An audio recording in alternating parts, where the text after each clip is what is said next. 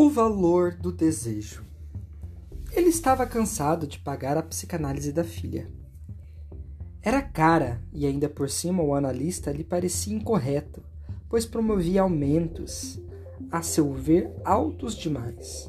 A filha transmitia ao analista as queixas ameaçadoras do pai em todas as sessões, sempre com medo de ser impedida de voltar na próxima. Era um desespero. Um dia, o analista propôs: Diga para seu pai vir falar comigo. Ela ficou atônita. Como? Meu pai? Aqui? Analista fala com o pai? Minhas amigas me disseram que não. No dia seguinte, o pai telefona e, com voz grave e decidida, apresentando-se com todos os nomes e posições, pede uma hora. Docemente, o analista lhe pergunta quando, quando melhor lhe conviria e aceita, sem pestanejar, a primeira é, opção preferida. Para mim está ótimo. Nos vemos amanhã às sete. Pontualmente, o pai toca a campainha. É um homem impecavelmente arrumado, de terno, com uma pasta executiva. Dão-se cumprimentos, mais do que formais, sentam e começam a conversar. Que conversa! O pai, vamos assim chamá-lo, toma a iniciativa do diálogo. Sou administrador de empresas e contabilista, como já lhe disse.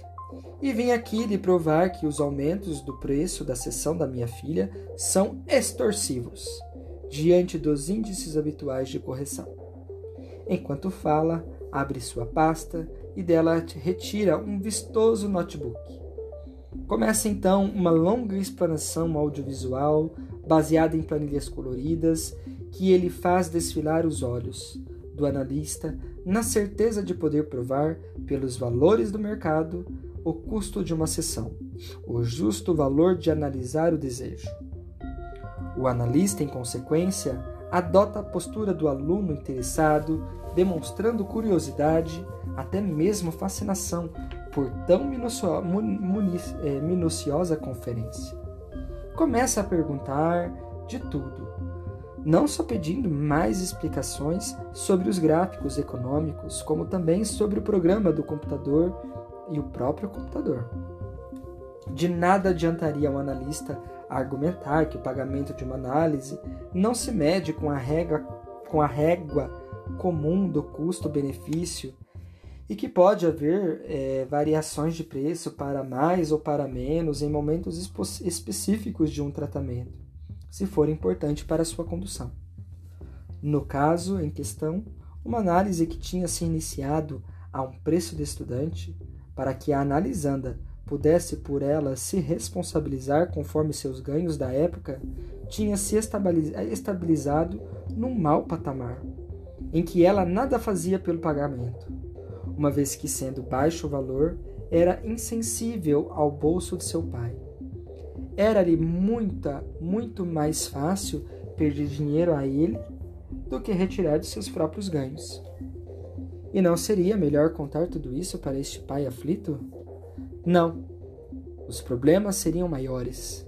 A começar pela quebra de confiança da filha. Um analista tem que suportar o mal-entendido. A próprio a defasagem entre o desejo e a necessidade, cerne da psicanálise. De início irritado, impositivo e arrogante, o pai vai tomando ares de um professor compreensivo e orgulhoso. Fim da explicação. Pergunta sorridente ao analista. Então, está convencido? Nossa, e como? Foi uma, foi uma aula maravilhosa. Tenho ou não tenho razão? O Senhor tem uma grande razão. Logo, logo o Senhor vai abaixar o preço das sessões de minha filha? Não, não vou não. O sorriso caridoso do pai, professor, se transforma em quase uma mordida assassina. Vou retirar imediatamente minha filha daqui, diz em berro contido, já tomando o caminho da saída. Sim, senhor. Nada mais havia ao analista dizer. A filha, apesar das proibições do pai, como tantas vezes ocorre na vida com os filhos, continuou a fazer o que, o que, o que queria.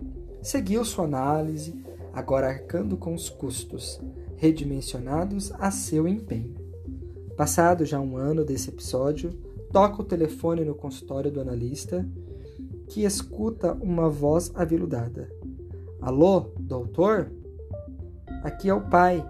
Lembra-se de mim? Inesquecível, responde o analista. Sabe o que é, doutor?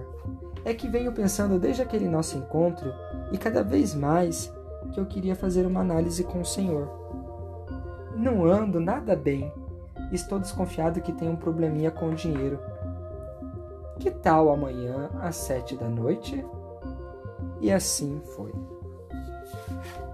Essa questão do dinheiro em análise, dentro da psicanálise, é muito diferente de da gente pensar é, o dinheiro na sociedade, né?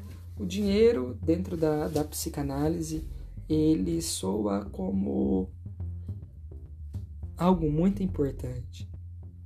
Não porque você vai pagar os honorários do seu analista, mas é o quanto que você está investindo na sua, é, no seu olhar para si, no quanto você está investindo no seu crescimento, na sua forma de olhar o mundo, pelo menos numa tentativa de olhar de outra forma. E isso é muito importante para quem vem para uma análise. Essa foi a minha mensagem de hoje e provavelmente amanhã tem mais. Até amanhã. Tchau, tchau.